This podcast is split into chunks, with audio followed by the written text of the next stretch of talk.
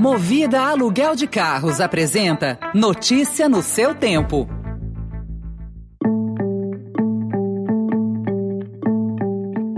Olá, seja bem-vindo, seja bem-vinda. Começa agora mais uma edição do Notícia no seu Tempo. Esse podcast é produzido pela equipe de jornalismo do Estadão para você ouvir em poucos minutos as principais informações do jornal. Entre os destaques de hoje, STF barra o orçamento secreto e projeta crise com o governo e Congresso. Câmara mantém espinha dorsal da PEC dos precatórios, que é a proposta que muda o cálculo do teto de gastos e adia o pagamento de dívidas judiciais. E o levantamento do Estadão, que mostra que a atual gestão federal aplicou o menor número de multas ambientais em 20 anos. Esses são alguns dos assuntos que você confere nesta quarta-feira, 10 de novembro de 2021.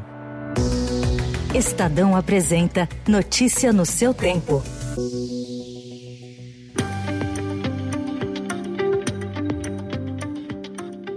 O Supremo Tribunal Federal decidiu ontem, por maioria de votos, manter suspensos os repasses de emendas de relator a deputados e senadores. Ao manter a decisão da ministra Rosa Weber, a Corte abriu caminho para pôr fim a um esquema criado no Palácio do Planalto que possibilita apoio ao governo no Congresso através de distribuição de verbas a aliados. A prática foi revelada pelo Estadão e ficou conhecida como orçamento secreto. Aliados de Bolsonaro afirmam que houve interferência indevida no legislativo Legislativo. Parlamentares de oposição começaram a recolher assinaturas para pedir abertura de CPI para investigar as transferências de verbas.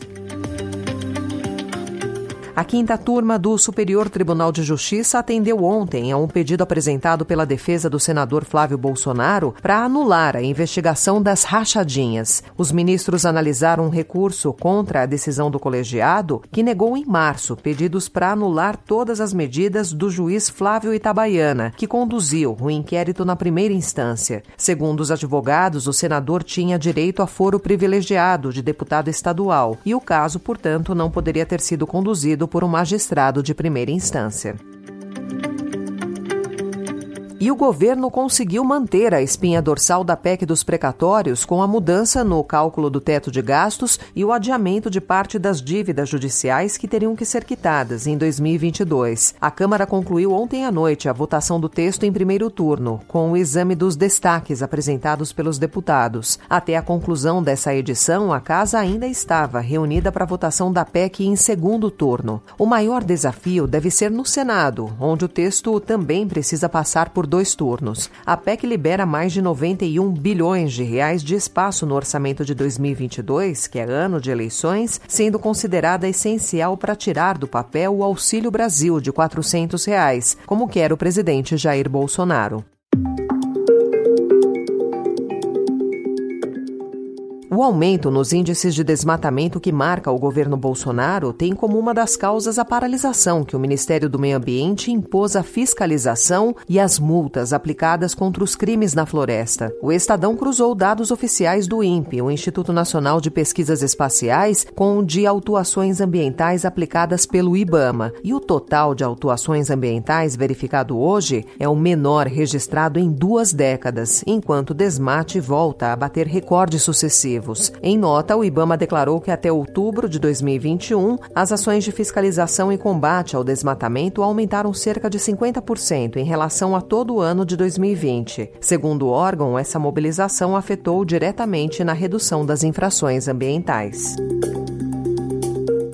Em um evento na Conferência das Nações Unidas sobre Mudanças do Clima, o ministro do Meio Ambiente, Joaquim Leite, disse que o compromisso dos países ricos de ofertar 100 bilhões de dólares por ano para que países em desenvolvimento possam aplicar em ações de menor impacto sobre as mudanças climáticas é uma quantidade pequena a ser voltada para tal fim. Para ele, o desafio mundial é uma transição global na direção da neutralidade rápida, mas responsável. Nós precisamos de mais recurso do que os 100 bilhões de dólares por ano. Saiu um estudo esses dias de um banco que já fala em 5 trilhões de dólares por ano, tanto público quanto privado. No mesmo evento da conferência e com a presença do ministro, o presidente do Senado, Rodrigo Pacheco, disse ontem que o Brasil tem um problema grave de desmatamento ilegal e é preciso fazer um meia-culpa. O problema maior é o desmatamento ilegal, que alarma o mundo, que constitui uma narrativa consistente e forte em relação ao Brasil, que faz com que nós tenhamos uma crise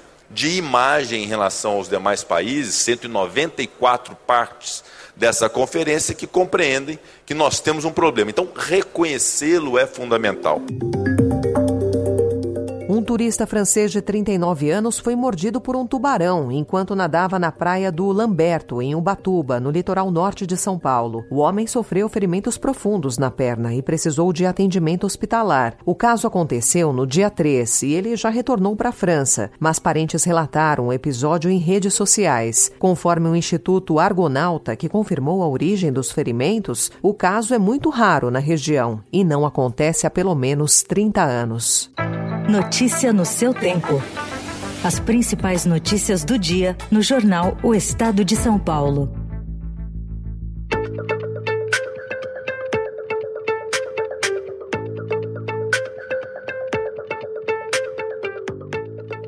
O presidente Sebastião Pinheira sofreu ontem mais uma derrota no Chile, com a aprovação na Câmara dos Deputados de um processo de impeachment. Agora ele tenta usar o que resta de capital político para barrar o julgamento no Senado. Pinheira é acusado de ligação com a venda da mineradora Dominga nas Ilhas Virgens, um paraíso fiscal, revelada no escândalo Pandora Papers. Com a aprovação do julgamento pelos deputados, o presidente é o primeiro a ser submetido ao processo de destituição nos 31 anos de redemocratização no Chile.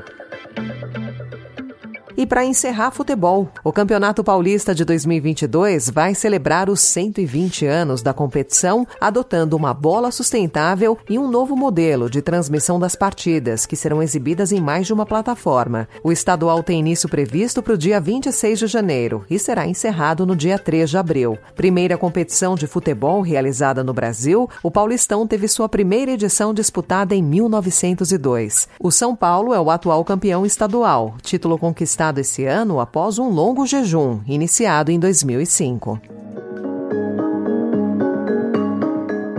Essa foi mais uma edição do Notícia no seu tempo, com apresentação e roteiro de Alessandra Romano, produção e finalização de Felipe Caldo. O editor de núcleo de áudio é Emanuel Bonfim. Obrigada pela sua companhia até aqui e até amanhã. Você ouviu Notícia no seu tempo.